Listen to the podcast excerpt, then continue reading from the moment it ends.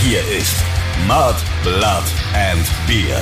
Der Emil Bulls Podcast bei Radio Bob. Meine Damen und Herren, steigen Sie ein. Jetzt geht's wieder rund hier, denn hier ist eine neue Runde Mud, Blood and Beer, dem offiziellen Emil Podcast. Emil Budcast, Emil Bulls Podcast mit dem Christoph Karl Eugen Gresei Speiche von Freidorf. Und dem Stefan Willibald Ernst Karl, a.k.a. Moik Machine Gun Murphy. Hallo, was ist los? Hast du einen Knoten in der Zunge oder wie? ja, absolut. Sogar einen Doppelknoten. Einen dreifachen Palsteak oder sowas. Aber ist auch kein Wunder, weil ich habe die letzten zwei Wochen fast jeden Tag im Studio verbracht und habe Demo-Vocals aufgenommen. Wir haben ja da so circa 30 Songs rumliegen, die bis jetzt in der engeren Auswahl sind. Und die habe ich mal so ein bisschen mit ja, Demo-Vocals bestückt. Und ich habe sage und schreibe von diesen 30 Songs schon 18 veredelt. Ich habe schon alle durchgehört. Da kann man schon mal einen Knoten in die Zunge kriegen. Ja, du hast noch nicht alle durchgehört, weil du hast nur 16 bekommen. Ja, aber die habe ich durchgehört. Ja, sehr brav. Jedenfalls habe ich 18 aufgenommen und war gestern so, glaube ich, bis halb fünf in der Früh im Studio und hatte dann einfach keinen Nerv mehr, die letzten beiden auch noch abzuziehen. Aber das mache ich die nächsten Tage mal und dann reiche ich die noch nach. Ah, geil. Und auf die restlichen zwölf, die dann noch in der engeren Auswahl sind, mache ich natürlich auch noch mein Gesäusel drauf, weil wir wollen ja bald in die nächste Runde der Vorproduktion zum neuen Album starten. Und da ist es ja auch wichtig, dass nicht nur das instrumentale Fundament schon mal so einigermaßen steht, sondern dass da auch ja schon mal so ein paar Alibi-Vocals drauf sind, damit man sich vorstellen kann, wo da die Reise so hingeht oder hingehen kann. Was mir natürlich wieder aufgefallen ist, ist, dass sobald ich da meine Genialität aufblitzen lasse ja. und meinen Gesang auf diese Demos lege, wird das Ganze einfach genial. Ja, also man ja, kann fast sagen, in dem Moment, in dem ich die ersten Vocal-Teppiche über unsere Songs rolle, ja, da wird auch scheiße Gold. Ja, ja. Ist dir wahrscheinlich auch aufgefallen gleich beim ersten Hören. Beim ja? ersten Hören habe ich gedacht, das ist Wahnsinn und ich äh, habe mir immer gedacht, wieso zierst du dich immer so lang? Wieso? Immer muss man dich bitten. Das stimmt überhaupt nicht. Ich fange dann an mit den Vocals, wenn die Demos musikalisch so weit sind, dass das auch Sinn macht. Und ich bin ja hier in der Band nicht nur der Sänger, sondern ich schreibe ja auch am Instrumentalen sehr viel mit. Und da war ich halt bis vor kurzem noch komplett eingespannt. Und jetzt ist so der Moment, wo es zum ersten Mal auch wirklich Sinn macht, sich da an die Vocals zu setzen und die Ideen auszuprobieren, die man halt jetzt so über die letzten anderthalb, zwei Jahre gesammelt hat. Hat auf jeden Fall unfassbar Spaß gemacht und es war tatsächlich auch mal wieder ganz interessant und schön, einfach mal zu singen. Ich wusste ja gar nicht, ob das nach dieser langen Zwangspause überhaupt noch geht. Klar. Weil seit unseren Bierzelt-Shows letztes Jahr habe ich natürlich auch nicht mehr so viel gesungen wie normalerweise, geschweige denn geschrien und geplärt. Aber das ging irgendwie alles dann relativ schnell wieder ganz gut und ich sag, hey, also, ich kann morgen eine Show spielen. Ja, schau. Ist doch, Definitiv. Das ist doch das, was ich immer zu dir sag. Ja, so wie du das auch immer sagst, so, ach, ich muss nicht proben, ich könnte morgen eine Show spielen. ja, aber das liegt... Obwohl eine Probe hätte ich schon gern. Ja, eine will ich auch. Ja, also ja, mindestens. Ja. Aber um den Knoten wieder aus der Zunge zu kriegen. Ja, bei mir die, die, Arthrit, die Arthritis aus den Fingern. ja, genau. Und wie gesagt, ähm, Demos einsingen hat tatsächlich wirklich Spaß gemacht. Und ich kann jetzt schon sagen, wirklich mit gutem Gewissen, das wird also eine richtig geile Platte. Wir haben da, glaube ich, wirklich richtig geiles Material. Und wenn man da jetzt noch so ein bisschen rumfeilt, dann wird das natürlich wieder das beste Album, das wir aller Zeiten geschrieben Klar, haben. Hatten auch so viel Zeit wie noch nie. Genau. ja, ja, stimmt. das muss man auch sagen. Nur bitter, wenn es den Leuten dann nicht gefällt. Was haben die die ganze Zeit gemacht? Zwei Jahre an dem Scheiß gearbeitet. Spinnen die. ja, das wäre natürlich bitter, aber eigentlich kann das ja gar nicht passieren, weil überall wo Emil Bulls draufsteht, ist ja auch Emil Bulls drin. Und Emil Bulls stehen ja auch für Top-Qualität und musikalische Meisterwerke. Und auch unser nächstes Album wird sich da natürlich nahtlos einreihen. Also normalerweise wäre das ja auch schon längst draußen, wenn es diese ganze schrottige Pandemie nicht geben würde. Deswegen sind da halt schon so ein paar Demos auch ein bisschen älter. Ne? Ja, aber das war auch ganz gut, das einfach mal ruhen zu lassen, weil da hat man dann gemerkt, wo liegen die Schwächen und die ganzen Sachen sind jetzt wie ein, ja, wie ein guter Wein gereift und jetzt so langsam ready, to To record. genau to record and explode. Nice. and to conquer the world.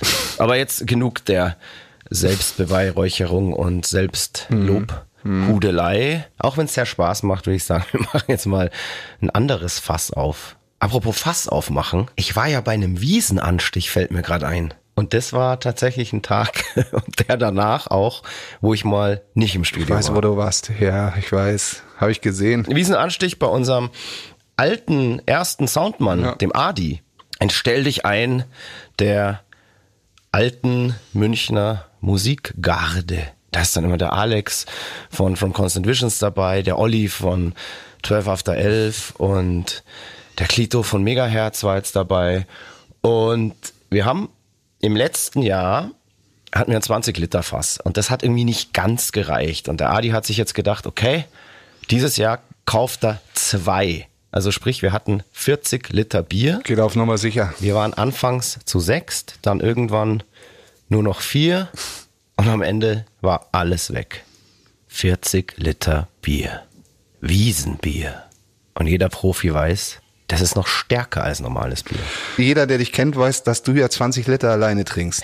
ja klar, normales Bier schon, aber Wiesenbier, weiß ich nicht. Also ich glaube, ein ganzes Fass habe ich nicht getrunken. ich weiß es nicht, aber 15 Niveau schon. 15 vielleicht. Bist du wahnsinnig. Traust du mir nicht zu? Also, doch, traue ich dir zu, aber da wäre ich ja eine Woche tot. Es waren sicher 15. so geil, ob das jetzt jemand glaubt. Aber rechne mal schnell aus. Was soll ich denn ausrechnen? 40 durch 6. Ja, wie viel das ist? 6 mal 6, 36, bleiben 4 übrig. Wieder die 0 dran, 6,6666. 6 6,6 Periode. Heute, was bist denn du für ein Brain? Stimmt das jetzt? Hey, das kam mir jetzt echt wie aus der Pistole geschossen. Aber stimmt. 6 mal 6, 36, aber dann mit der 4 und okay. Da wäre ich jetzt langsamer gewesen. Respekt. Vor allem für jemanden, der nicht mal weiß, wie man eine Gitarre stimmt. Aber geil, da hat ja dann jeder im Schnitt 6,6666 Periode, also 6,66 666 666 the number of the beer Liter getrunken. Ja. Ah, das ist ja dann gar nicht so viel. Also für bayerische Verhältnisse, aber eine geile Zahl. Passt perfekt zu der Truppe und dem Tag. Perfekt, perfekt, perfekt. Selbst beim Saufen den, den Teufel zu dienen. Das müssen wir jetzt immer so machen. Also bevor nicht jeder 6,66 Liter Bier getrunken hat, darf er nicht nach Hause gehen. Geile neue Regel. Harr, freue ich mich auf dich. Und jetzt kommen wir zu dir, mein Freund. Die ganze Nation fragt sich, was ist aus deinen vom Fischeiweiß angeschwollenen, aus dem Urlaub mitgebrachten riesigen Zuchtbullen Hoden geworden? Sind sie wieder in ihren normalen, ursprünglichen Aggregatzustand von kleinen, schrumpeligen Rosinen zurückgekehrt? Oder kannst du immer noch nicht sitzen? Weil du in der letzten Folge am Ende einen Cliffhanger rausgeballert hast, einen Teaser, dass ähm, es eventuell sein könnte, dass du dem Zölibat abschwörst, weil irgendwas im Busch ist. Habe ich einen Cliffhanger raus. Ach, darauf willst du hin. Ja, tatsächlich ähm, habe ich mich mit jemandem getroffen und habe mich auch schon öfter mit dieser Person getroffen. Ähm, ich hoffe, du hörst nicht zu. Hallo. ähm, aber wir lernen uns gerade so kennen. Das ist ganz gut. Das macht Spaß. Okay, das war's jetzt. Ich, du vor zwei Wochen, vor zwei Wochen hätte ich auch gedacht, ich kann mehr drüber erzählen. Aber Okay. ist, dem ist nicht so. Ja, aber dann erfind doch bitte irgendwas. Das hast du jetzt so groß irgendwie angeteased und das ist doch den ZuhörerInnen gegenüber einfach fast schon eine Frechheit. Die haben doch alle gebankt und gezittert und gehofft, dass Mike Machine Gun Murphy endlich mal wieder zum Stich kommt. Ja, ja. Aber dann frage ich trotzdem weiter. Ein bisschen nachbauen muss man ja schon. Ähm, das würde ja theoretisch bedeuten, du hast ja jetzt so die letzten Folgen, was er sich eigentlich über das letzte Dreivierteljahr immer gesagt, so, oh nee, bist nicht im Game, ähm, bist im Zölibat, hast überhaupt keinen Bock aufs andere Geschlecht und so weiter. Ähm, hast du endlich gecheckt, dass die Damen ja ganz tolle und wundervolle Wesen sind und hast dir gedacht, dass ein Moik Machine Gun Murphy ohne eine starke, schöne intelligente Frau an seiner Seite nur ein halber Mann ist? Das habe ich immer gedacht. Ähm, und du weißt ja, für die kalte Zeit, dann Jahreszeit, dann braucht man auch jemanden zum Kuscheln. Ach so. Für deinen Winterschlaf sozusagen. Und im Frühjahr haust du dann wieder weiter. Ja, wie immer halt. Alter. Du musst aufpassen, die Leute glauben hier sowas vielleicht. Und da muss ich mal zurückrechnen, mir mal deine ähm, alten Beziehungen nochmal irgendwie ähm, zu Gemüte führen, ob das wirklich immer nur im Winter war. Nein, da kommst du zu keinem Ergebnis. Abgesehen davon, wie viele Beziehungen weißt du denn? Zweieinhalb. Ich weiß mehr, als du denkst. Okay. Was weißt du denn noch? Gibt's doch gar nichts. Das war jetzt nur ein Spruch. Also das geht dich am allerwenigsten von allen an, was ich über dich alles weiß. Du, ich weiß über so viele Leute Sachen, von denen wissen die Leute selber gar nichts. Ja, aber über mich doch nicht. Dafür kennen wir uns viel zu lang. Ja, aber hey, ich mal mir halt so mein eigenes Bild von dir. Und auf diesem Bild sind viele, viele kleine Pinselstriche, von denen du selber nichts weißt. Und wie unsere ZuhörerInnen habe auch ich mir ein ganz, ganz tolles Bild gemalt von dem, was du da letzte Woche so groß angeteased hast. Aber hey, nein, langweilig wie eh und je, der Herr Machine Ja. Murphy. Heute aber zumindest nicht ganz so wortkarg wie im letzten Podcast. War ich da wortkarg? so, ja, so die, die äh, ersten zwei Drittel hast du gefühlt gar nichts gesagt. Ja, wahrscheinlich, weil du die ganze Zeit geredet hast und mich gar nicht zu Wort kommen hat lassen, hast lassen, so wie gerade eben auch. So. Das stimmt überhaupt Ja. nicht. Ich, ich, ich versuche immer irgendwie dir irgendwas aus der Nase zu ziehen und dann kommt immer nur, dann kommt immer nur Ja, ein nein. Wort, ein Ja oder ein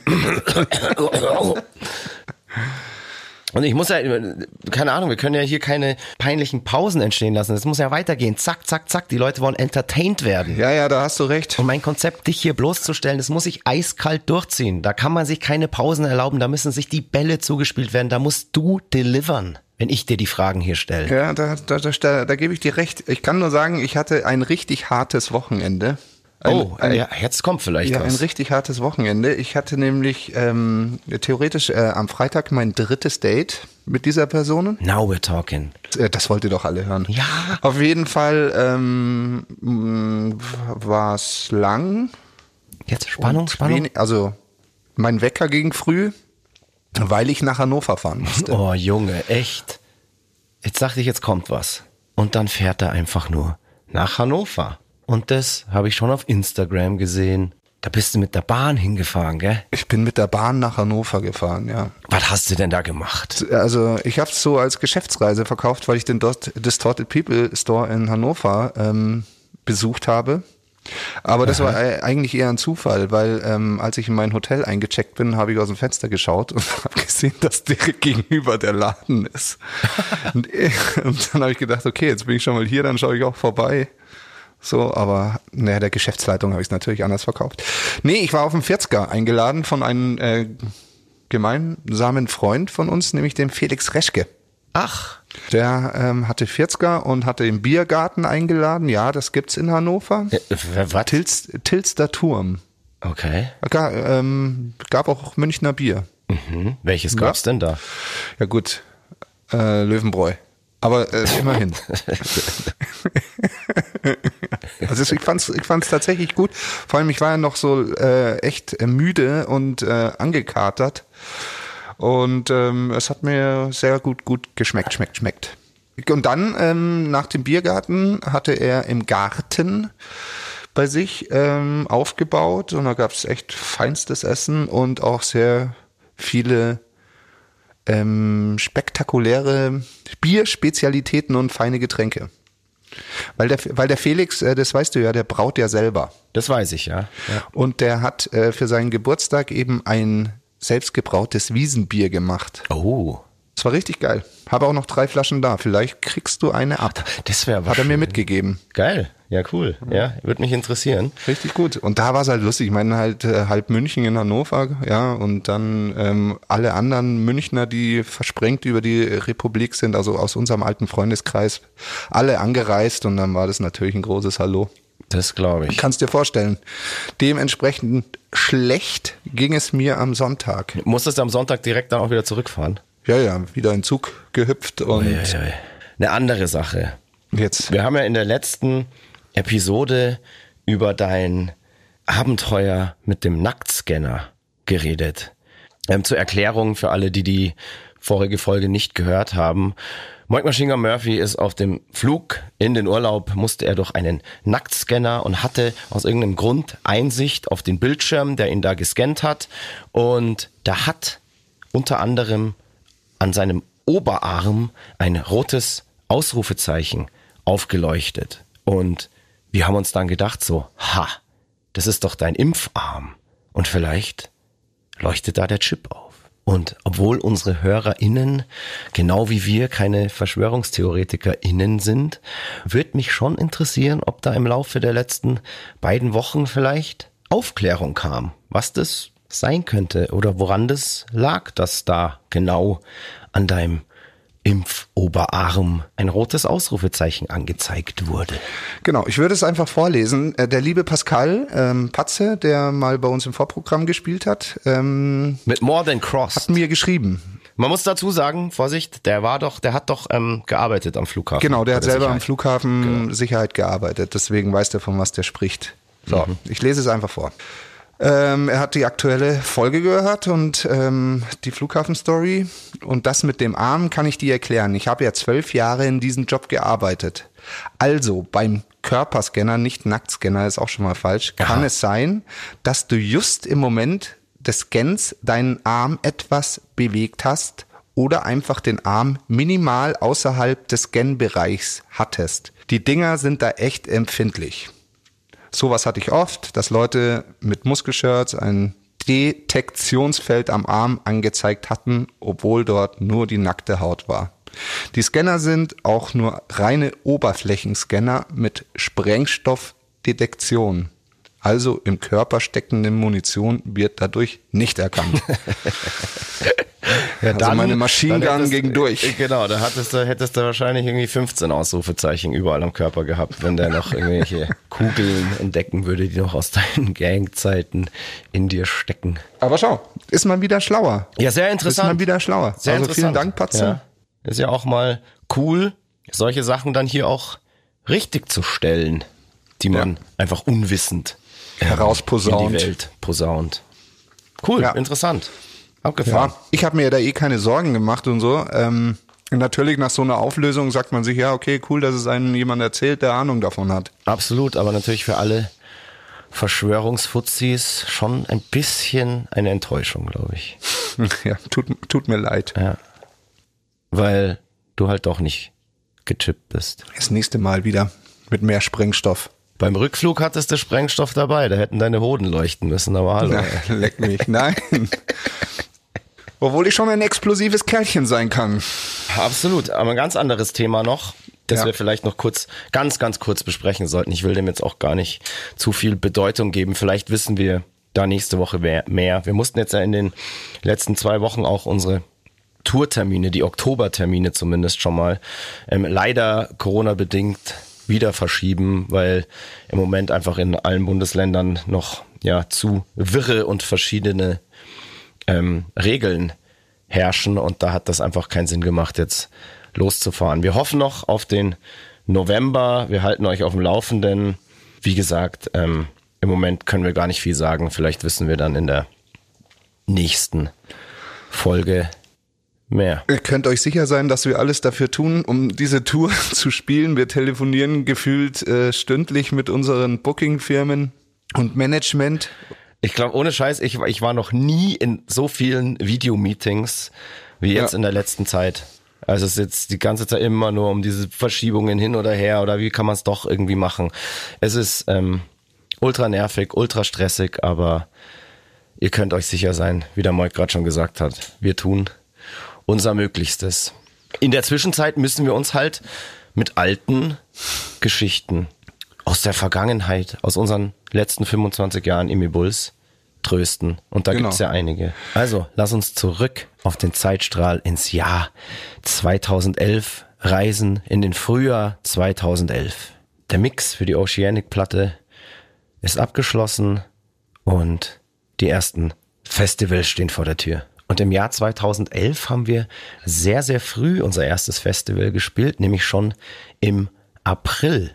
Und das war das Easter Cross Festival in Oberndorf. Und da waren wir im Jahr 2011 eben zum allerersten Mal zu Gast. Das ist in so einer Turnhalle in Oberndorf. Ich glaube, damals haben hier noch, ähm, ich glaube, Joachim Deutschland, ähm, Betzefer, glaube ich, und ich glaube, The Flame hat da noch. Ach, krass. Das war ja immer so, die haben da einen Tag war es immer so ein bisschen rockig Metal und ein anderer Tag Ja, war es ja, so genau. Pop Ja, Reggae. ich glaube, die machen es immer noch so, oder? Ja? Keine Ahnung. Wir waren da zwar echt schon öfter, aber kann ich jetzt nicht mit Sicherheit sagen. Auch weil wir wahrscheinlich meistens dann doch am Rocktag spielen. Aber es ist jedenfalls immer sehr, sehr nett dort. Ja. Cooler Veranstalter. Erstes Festival war also schon mal top und wir dachten, okay, Festivalsaison, du kannst kommen und jetzt geht die Sause los. Dann ging dieses Jahr aber erstmal mit einem, ja muss man schon sagen, Schock weiter. Was Schlimmeres habe ich nie erlebt. haben wir tatsächlich auf einer Bühne nie erlebt. Und zwar hat sich das in Kaiserslautern zugetragen. Das war am 20. Juni im Kammgarn. Und ja, da ist was passiert, von dem ich wirklich inständig hoffe, dass es nie wieder passiert. Beziehungsweise nicht nur bei uns, sondern überhaupt. Wir hatten da nämlich einen wirklich heftigen, ekligen Stage-Diving-Unfall. Und zwar ist ein Konzertbesucher, ich, täusche ich mich oder war es, das war so im zweiten Drittel vom Konzert. Ich bin mir noch ganz sicher, dass es bei Nothing in This World. Ja, es war bei Nothing Ja. in This World. Das werde ich auch nie vergessen. Ähm, kommt ein junger Bursche auf die Bühne, was ja jetzt auch nicht so außergewöhnlich ist und in der Regel auch gut ausgeht. Und der junge Mann hat dann oben auf der Bühne noch so ein bisschen rumgetanzt und rumgezappelt und nimmt Anlauf und springt von so einem Riser, den wir noch zusätzlich auf der Bühne hatten, einfach so hoch und weit er kann ins Publikum. Und ich weiß diesen Moment noch wie in Zeitlupe. Wir beide, also Moik und ich, haben uns in diesem Moment angeschaut und wir wussten beide in diesem Moment, während dieser Typ geflogen ist, boah, scheiße, das geht jetzt nicht gut. Das war einfach so eine, so eine Sekunde, die sich angefühlt hat wie eine Minute und ich, ich sehe das immer noch vor mir und ich weiß genau, wie die Situation war.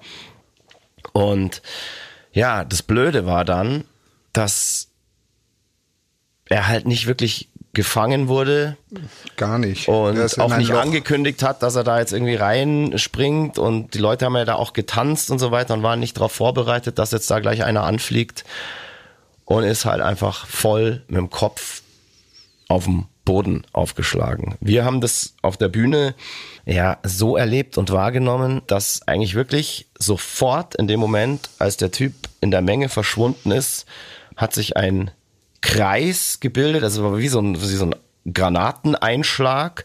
Die Leute sind weggerannt, ähm, haben angefangen zu schreien, weil sie wirklich sofort gemerkt haben, da ist etwas passiert. Wir haben, glaube ich, auch innerhalb von fünf Sekunden oder so dann den Song abgebrochen, ähm, haben auch gleich gemerkt, so, oh, da ist jetzt wirklich was Ernstes, weil der auch nicht aufgestanden ist. Wir haben im ersten Moment auch nicht, noch nicht gesehen, wie schlimm's wirklich ist. Es war dann so, dass ähm, ich glaube, ich habe dann übers Mikro gleich irgendwie gerufen, boah, ist hier irgendwie ein Arzt im Publikum.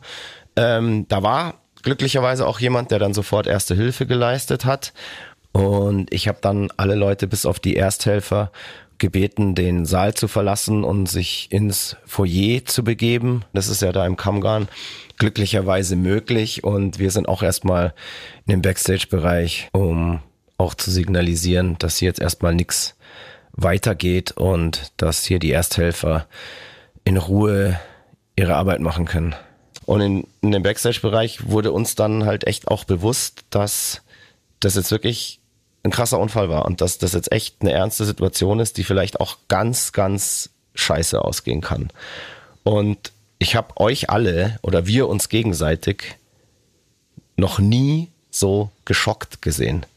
Wir waren alle leichenblass und es war einfach, es war so eine eklige Situation.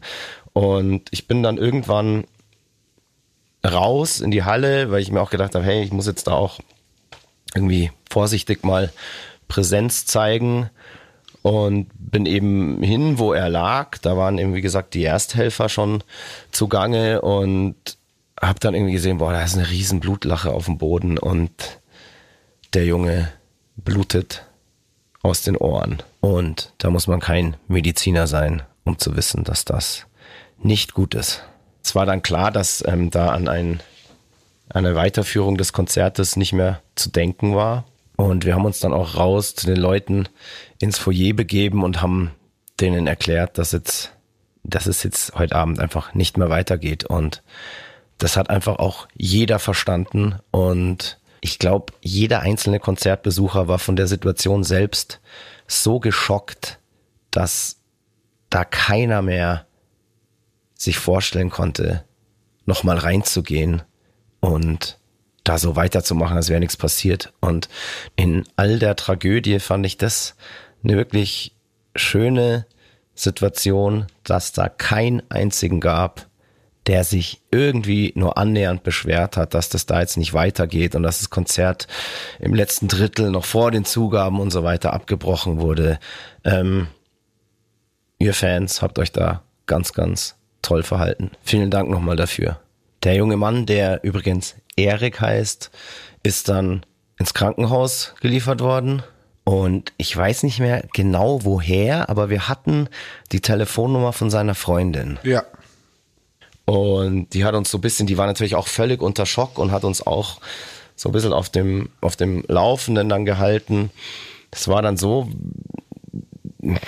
wir hatten am nächsten Tag ja auch wieder eine Show, gell, in Liechtenstein. Wir mussten, glaube ich, nach Liechtenstein. Genau. Und waren aber noch im Hotel über Nacht in, in Kaiserslautern und haben gesagt, wir wollen auf jeden Fall am nächsten Tag noch zu ihm ins Krankenhaus. Also wir haben dann auch nachts noch erfahren, dass er wohl außer Lebensgefahr ist, dass er einen doppelten Schädelbruch hat und auch eine weiß ich nicht, ob eine leichte oder wie ernst auch eine Gehirnblutung. Ob er da irgendwelche Folgen davon trägt, war da auch noch komplett unklar. Ja, wir sind dann am nächsten Tag mit der Zustimmung seiner Familie auch, haben wir ihn im Krankenhaus besucht. Da war er dann auch so einigermaßen ansprechbar, kann sich aber, glaube ich, nicht mehr erinnern, dass mhm. wir da waren.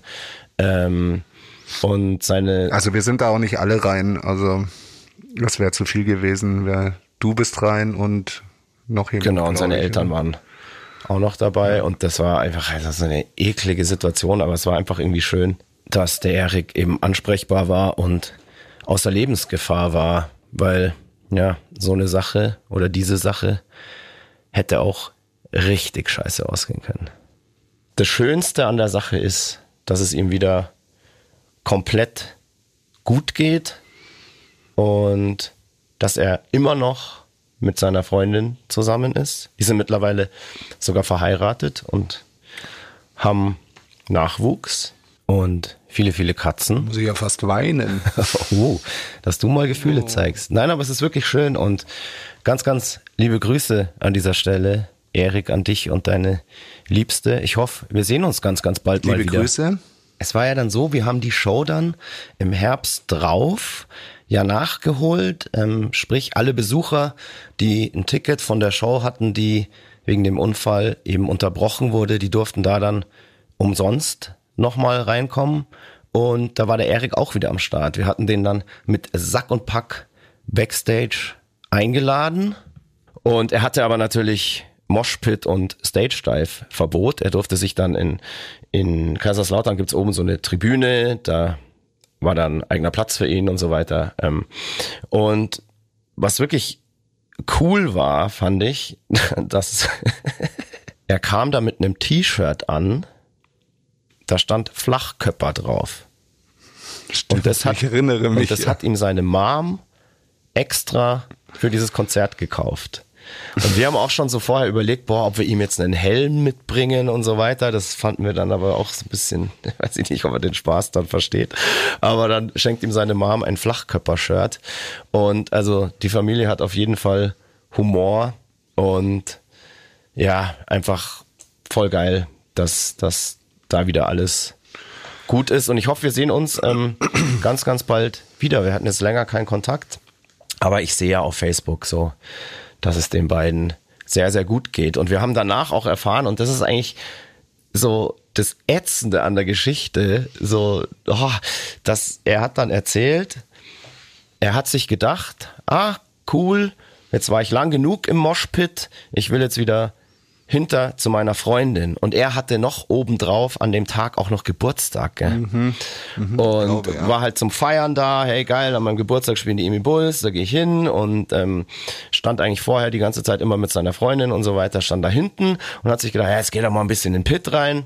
Und dann ist er auf die glorreiche Idee gekommen, so, oh, ich will mich jetzt nicht durchs Gedränge da zwängen, bis ich wieder hinten bei meiner Freundin bin, sondern ich gehe jetzt auf die Bühne und kürze durch einen Stage Dive sozusagen ab und lass mich dahinter tragen.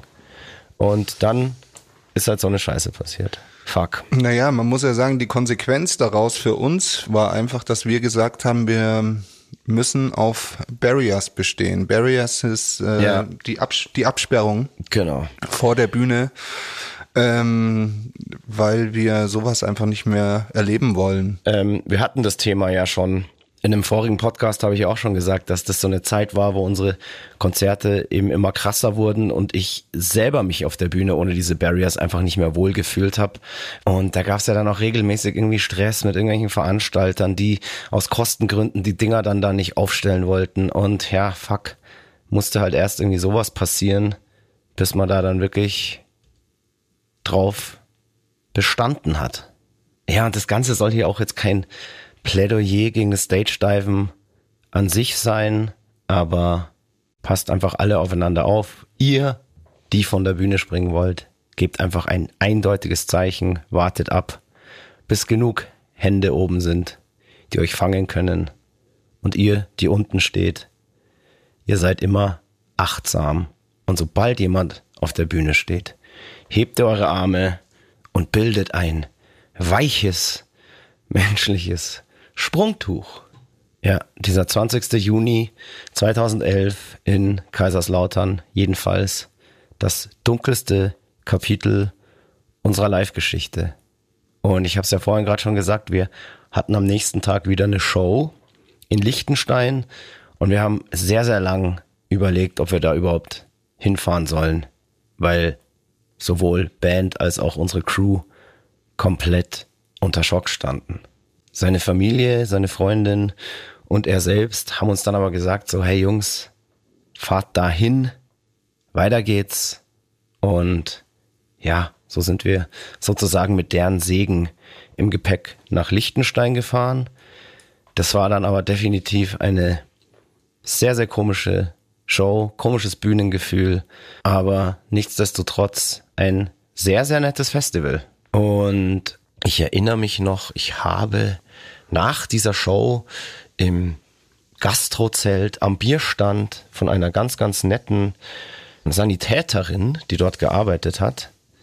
Mit der habe ich da ein Bier getrunken und die hat mir dann ein, so ein richtig geiles Schweizer Überlebensmesser geschenkt.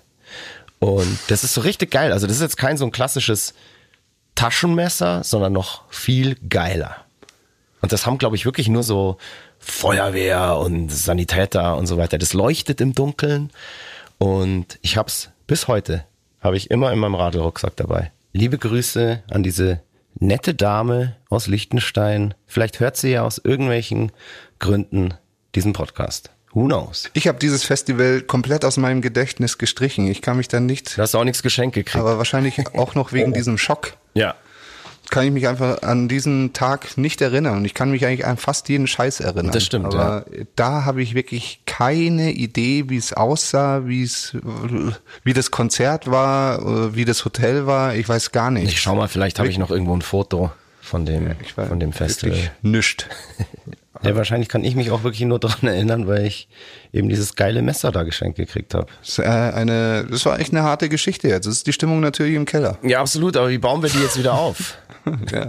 Schnaps. mit Schnaps. Prost. Nee, wir haben ja natürlich noch äh, natürlich noch mehrere Festivals gespielt und eins, es war für uns als Münchner ähm, eine halbe Weltreise. Wir sind von München zum Reload gefahren. Uh, Falls du, falls du dich äh, äh, erinnerst. Und wir sind, glaube ich, nachts gefahren. Ich weiß nicht wieso.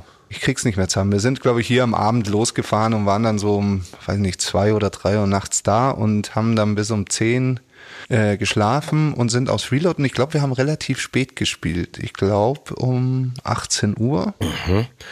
war da das Reload noch am alt, an der alten Location oder schon neu? Nee, in so einer anderen. Also nicht mehr in Twistringen, sondern schon in Sulingen ähm, auf so einem Flughafen, Ah, ja. Glaube ja. ich. Oder irgendwie so war das. Aber da war es noch anders aufgebaut. Ja, weiß ich. Ich erinnere mich, ja. Und ich glaube, Headliner war Hatebreed. Das weiß ich nicht mehr. Also gesehen habe ich die da zumindest nicht. Oder? Nee, aber wir waren noch nicht da, weil jetzt kommt's ja. Wir sind dann, haben relativ früh gespielt, haben eingepackt und mussten dann zum Full Force. Ach, stimmt. Weil wir am Force haben wir sehr früh gespielt und deswegen haben wir gesagt, wir fahren dann in der Nacht Ja. zum Force, pennen und spielen am nächsten Tag. Und ich bin, wie immer, wisst ihr, liebe ZuhörerInnen, gefahren. und ähm, wir waren dann relativ, das ging sogar, ich glaube um halb eins in Leipzig. Am Flughafen hatten wir da so ein Hotel. Ja. Und hatten ultra Hunger und haben uns noch äh, mit Essen eingedeckt und eben, ich wollte dann unbedingt auch noch was trinken, weil ich jetzt so eine Show gespielt habe und so lang Auto gefahren und wollte noch einen Absacker trinken. Ich Vollhorst, ja, hab mir Wodka Bull eingeschenkt. so, und dann hieß es um zwei, so, jetzt gehen wir mal ins Bett, um 10 Uhr ist Abfahrt ähm, zum Festival oder um neun. Ich glaube um neun war es. Äh, Abfahrt zum Festival ähm, und ich war hellwach. Ich konnte nicht pennen. So, und das, und so Festivals wie's Reload und auch ähm, gerade das Full Force, so die größeren, sind ja auch immer was ganz Besonderes und da ist man natürlich auch ein bisschen nervöser als Du. Du sogar nervös. ich, ja. Wow. Das sind, glaube ich, die intimsten und menschlichsten Einblicke, die du hier jemals durchblitzen hast lassen. Auf jeden Fall, ich konnte nicht pennen und irgendwann schaue ich auf die Uhr, halb vier und in dem Zimmer über mir rumpelt's. Und ich höre Gegacker, Ja, eine weibliche Stimme ja, mit einem grellen Lachen. ja. Gut, sie hat nicht lang gelach, gelacht, sondern hat irgendwann dann geschrien vor Lust. Also es war Oh. über mir eine wilde Orgie zugange. Aha. Über, über, weiß ich nicht, äh, eineinhalb Stunden. Lange Rede, kurzer Sinn, ich habe kein Auge zugedrückt. Okay, kon konntest du raushören, wie viele Beteiligte? Nee, das konnte ich nicht, aber es war sehr laut. Okay, und wie, wie Und ich glaube auch, dass die vom Festival kamen einfach. Ja, ist wahrscheinlich das. Welche Band war das wohl? Ja, weiß ich nicht. Aber es hat mich auch interessiert. Ei, ei, ei. Aber es ist nicht schlimm, weil wer mich kennt, weiß, äh, Mike Machine Gun Murphy braucht nicht viel Schlaf, um Machine Gun mäßig abzuliefern.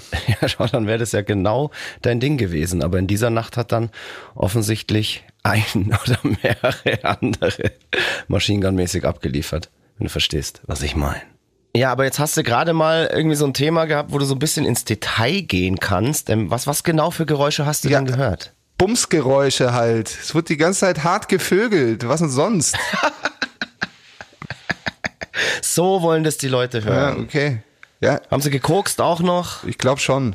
Ja, eben. Schau, dann erzähl doch sowas, dass du das Klappern von der Kreditkarte immer auf dem Nachtkästchen gehört hast. Das war, so, das war so hellhörig, Alter. dass du jedes Wort verstanden. Ja, dann erzähl doch, was haben die da so gesagt? Was Ja, wurde. das, das ist über zehn Jahre her. Den Wortlauf weiß ich nicht mehr. Ich weiß Das nur, dass echt, du es. kann, musst doch die Sachen ein bisschen ausschmücken und äh, den Leuten Bilder hier malen. Na, ich, ich erzähle die Wahrheit, wie sie in meiner Erinnerung ist. Ja, können Sie sich schon selber ausmalen, wie der kleine Moik Machine Gun Murphy im Bett liegt und über ihn drüber wird die halbe Bude zusammengebumst.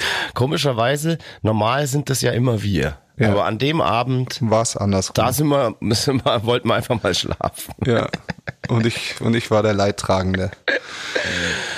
Aber eine Frage bleibt trotzdem. Woher willst du eigentlich wissen, dass keiner von uns anderen im Zimmer über dir residiert hat?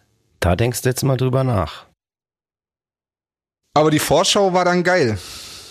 Die Force Show war wahrscheinlich sehr, sehr geil. War das das erste Force, wo wir nach ganz, ganz langer Zeit wieder Ja, gespielt haben. und Gell? wo wir so eine extra Runde Aufbauzeit bekommen haben. Boah, ja, aber das war ja auch ein Un Boah, das ist Das ja noch eine ein ätzende. Geschichte. Unfall, da ja. hat sich doch kurz vor der Callejon-Show, bevor es da losgehen sollte im Zelt, im Hard Bowl, der Drummer damals von Callejon ganz eklig den Arm gebrochen. Der ist da, glaube ich, von irgendeinem Riser irgendwie hinter der Bühne runtergefallen oder sowas und dann mussten die da, ja, leider absagen. Ja. Und ja, durch diesen scheiß Unfall, ja, kann man sich jetzt nicht drüber freuen, dass wir da mehr ähm, Aufbauzeit hatten, aber das war der Grund, tatsächlich, ja. Genau, das war der Grund. Bitter. Wenn du, Ja. ich glaube, das ist so fünf Minuten vor deren Show passiert. Ja, Die waren ja. fert, komplett fertig aufgebaut. Genau. Und wir, ich Genau. weiß nur, ich stand da so und habe gewartet, dass es jetzt losgeht. Ich wollte mir das auch anschauen und dann ging das irgendwie nicht los und es war auf einmal so ein bisschen hektisch alles so und ja, die können jetzt nicht spielen, weil der Typ sich da Ja, irgendwie und ich hatte zerstört ich, gefühlt hatte ich den vier Minuten davor noch gesehen Ja klar, und habe mich mit ihm unterhalten oder so. Und dann war er so beeindruckt, dass er ihn gleich umgehauen hat. Der war von dir so beeindruckt. Ja, Vielleicht hast du auch einfach noch so hart gestunken, dass der Bodo einfach rückwärts da runtergefallen ist direkt. Oh, oh, oh. ne, wieso denn nicht? Ich habe ja nicht, ich, ich habe ja nicht gesoffen. Du musst nicht saufen, um zu stinken. Ich stinke nicht. Ich düftel. Ich, roch, ich düftel. Düftelst, ja. Alles, alles klar. So Ja, ja. Ja. Dann, ja, warte mal. Ja, äh, Force natürlich wie immer, ähm, sehr, sehr geil. Und glücklicherweise, ich glaube, wir hatten da davor, glaube ich, acht, neun Jahre nicht auf dem Force gespielt. Oder fast sogar zehn Jahre. Und seitdem zum Glück wieder Öfter. regelmäßiger. Ja, Nächstes Jahr. Leute, kommt vorbei. Bam, 22. Ja, lass mal kurz überlegen, was haben wir denn in dem Festival Sommer noch so erlebt? Da war ja einiges los und ja, geil. Das kann ich noch kurz erzählen. Wir waren in Karlstadt bei einem Umsonst- und Draußen-Festival. Ja. Da waren wir Headliner. Und ich weiß leider den Namen der Band nicht mehr, die vor uns gespielt hat. Die haben aber so unfassbar überzogen, eiskalt. Und da war jetzt auch kein richtiger Stage Manager da, der das irgendwie im Griff hatte. Und ich glaube, um das noch, wir mussten in der Nacht noch irgendwo hin oder wir mussten Ja. schnell ins Bett, weil Wir mussten wohin und ich weiß auch wohin, das sage ich dir, nämlich zum Deichbrand-Festival. Ja, Aber schau. lass mich noch kurz was hier zu diesem Umsonst und Draußen Festival erzählen. In Karlstadt, wie gesagt, Band vor uns überzieht, überzieht, überzieht. Und dieser Podcast soll ja auch hier ein informativer Podcast sein ähm, übers Business, wie man sich verhält, ähm, soll Tipps beinhalten und so weiter. Liebe Bands da draußen, es gibt den schönen Spruch, den man ganz, ganz oft von Stage-Managern zu hören bekommt oder der ja auch mal auf einem Plakat unübersehbar auf der Bühne hängt. Und der lautet wie folgt. Uns ist es scheißegal, wann ihr anfangt, aber wir wissen genau, wann ihr aufhört.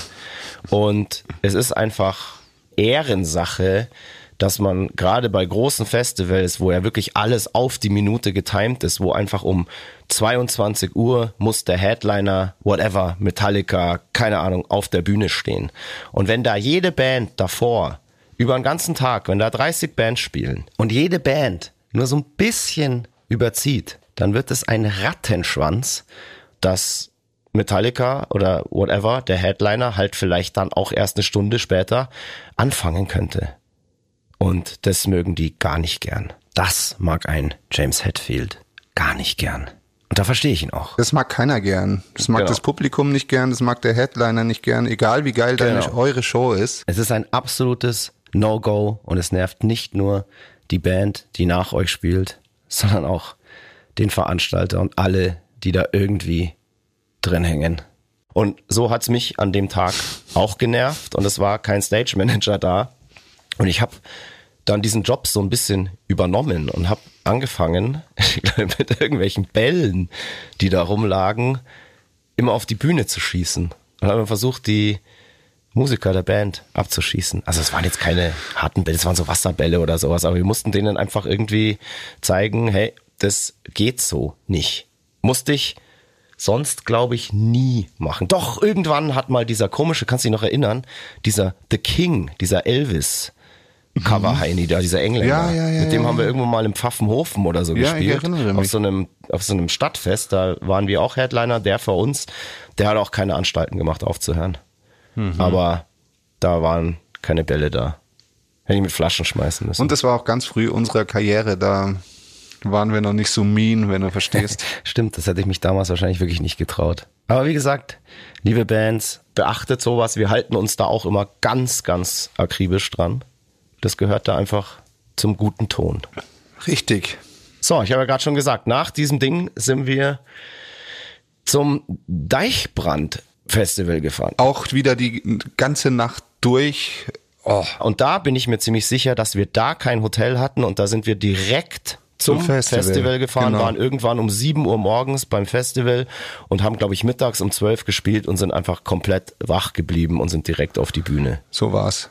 Das ist Rock'n'Roll. So war's. Ohne Scheiß.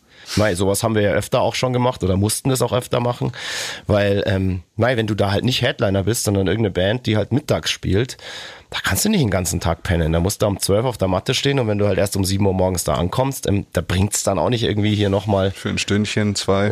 nee, also das wäre für mich als Sänger sowieso tödlich, wenn ich kurz vor der Show nochmal pennen, weil dann ist der ganze, der ganze Motor komplett aus.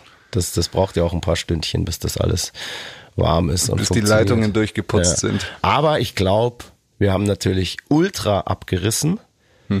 War eine geile Show da. Das war auch, glaube ich, ein geiles Line-Up damals. Das, das, da wurde das, das Deichbrand gerade so, war gerade so auf dem Sprung zu so einem richtig großen Festival. Und da haben, ich, ich erinnere mich noch, in Extremo, Pennywise, Bullet for My Valentine und Bad Religion fallen mir noch ein, haben da gespielt. Haben da nicht auch die Apes oder war das später? Doch, kann, genau, Guano Apes haben auch noch Die gespielt. waren Headliner. Boah, weiß ich nicht mehr, aber damals wahrscheinlich schon noch, ja. ja.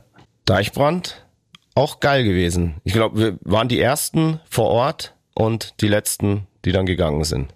Obwohl wir die ganze Nacht nicht gepennt haben. Und dann am nächsten Tag wieder die 800 Kilometer heimgefahren. Voll cool, Rockstar zu sein. genau, ein Schmankerl, ein Festival-Schmankerl, erzähl mal noch. Hast du, hast du noch eins? Ja, ich habe noch eins. Hast du ähm, noch eins im Petto? ja, ein ganz guter Festivalsommer. Da war eben dann auch noch das Summer Breeze Festival. Das In haben wir ja schon Dietenspühl. tausendmal erzählt, dass es unser Lieblingsfestival ist. Und Ja, das war da auch noch dabei. Und da hatten wir auch eine sehr, sehr gute Show. Und Summer Breeze ist immer so, also bei mir zumindest immer komplett Absturz und Feierei. So, das ist so, das, das ist immer so geil da einfach und, und so schön und man trifft so viele Leute. Und in dem Jahr, 2011, ihr seid alle irgendwie schon ins Hotel gefahren. Ja, weil wir am nächsten Tag eine Show hatten. Genau, und ich bin noch da geblieben, weil wir da den Crab getroffen haben, der für uns ja auch ganz oft schon Licht gemacht hat. Und der war da mit irgendeiner anderen großen Band, ich weiß nicht mehr genau mit wem. Und ja, wir haben uns jedenfalls so gefreut, dass wir uns mal wiedersehen. Und ja, haben da so ein bisschen länger, relativ tief ins Glas geschaut. Ja, und irgendwann musste der Crab dann auch in seinen Tourbus, weil Buscall war und die sind abgehauen. Und dann war es wirklich so, ich war der letzte Mensch in diesem Backstage-Bereich. Es gab keine Shuttles mehr, die irgendwo äh, jemanden oder einen zum Hotel fahren konnten oder was weiß ich wohin. Der komplette Campingplatz hat schon geschlafen. Da war einfach nichts mehr los. Ich war völlig lost. Und da war dann noch eine Polizeistreife, die da halt irgendwie, was weiß ich, aufgepasst haben oder whatever. Und die haben dann erstmal gedacht, ich bin ein Randalierer, der vom Campingplatz jetzt da irgendwie in den Backstage-Bereich eingedrungen ist und waren erstmal äh, relativ unfreundlich. Und ich habe denen dann aber erklärt, so, ja, hallo, ähm, hier, da ist auch mein Backstage-Pass. Ich, ich habe heute Nachmittag hier gespielt, meine Jungs sind schon alle im Hotel und war ja so, alle im Hotel. Ich habe es erstmal angepöbelt. Nee, Schwan. Also die haben dann schon gecheckt, in was für einer Misere ich da stecke.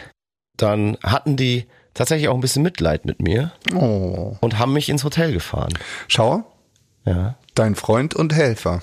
mein Freund und Helfer. Gut- gut drauf, Wir haben ja Jungs. schon öfter mal erzählt, dass wir Emil Bulls, vielleicht auch wegen unserem Bandnamen, eigentlich bis auf ultra nervige Drogenkontrollen nie wirklich Stress mit der Polizei hatten. Da ist nie was eskaliert. Oder irgendjemand von uns wurde eingebuchtet. Man duldet sich. Man grüßt, Man grüßt. Ja, genau. genau. der Polizist grüßt zurück. Naja, gut, du, ähm, ich würde sagen, wir machen jetzt Feierabend. Feierabend. als kleiner Anteaser für die nächste Folge kann man schon verraten. Unsere kommende Platte Oceanic war ja noch nicht draußen und da musste noch das ganze Artwork gestaltet werden. Dann gab es Probleme mit dem Albumnamen in letzter Sekunde. Ähm, wir mussten Videos drehen, hatten eine sehr, sehr abenteuerliche Fotosession zu dem Album und nicht vergessen, heute Abend gibt's noch das große Wunschkonzert im Rahmen der Amy Bulls Rockshow bei Radio Bob. Wir spielen eure Wünsche. Es wird ein Mörderprogramm. Haut rein. Wir hören uns, gesund und munter, in zwei Wochen. Machine Gun, was machst du jetzt noch? Ich mache mir jetzt Abendessen. Ich lasse mir jetzt Abendessen machen. Sehr gut. Ähm, beziehungsweise ich gehe jetzt, glaube ich, einfach essen. Wow. Und ja, wir jetzt ein schönes Weißbier reinfahren. Das hast dir verdient. Das habe ich mir wirklich verdient. Nach diesen zwei Wochen Schuften im Studio und jetzt auch noch Podcast hinten raus. Ich hatte echt Schiss, dass ich heute gar nicht mehr reden kann. Aber jetzt bist du wieder warm geworden. Am Anfang war es ein bisschen Hast crisp. du's gemerkt? Ja, ja, am Anfang war es ein bisschen krass. crisp und jetzt ist Ja, mein Gott, aber ich habe jetzt zwei, ich habe sehr viel gebölkt. Also man kann jetzt auch schon verraten, ich glaube, ähm, ich habe relativ viel gescreamt. Ja, finde ich auch. ja, Ja, ja, ja. Hat irgendwie Bock gehabt, aber wie soll man auch nach der Zeit, dieser Nicht ganzen. Corona-Zeit, ja, nicht screamen. Man ist halt einfach das Aggressivität, ähm, das Aggressivitätspotenzial, ähm, Level ist einfach höher als normal. Und es muss halt raus. Und Das stimmt. Unsere Kunst ist halt auch irgendwie unser Ventil. Also, in diesem Sinne, wir hören uns. Servus und Baba, sagen der Christoph Karl Eugen, Gläser Speiche von Freidorf. Und der Stefan Willibald Ernst Karl, a.k.a. Moik Machine Gun Murphy. Fire, Fuck you. Das war Mud, Blood and Beer, der Emil Bulls Podcast bei Radio Bob. Mehr davon jederzeit auf radiobob.de und in der MyBob App für euer Smartphone. Radio Bob, Deutschlands Rockradio.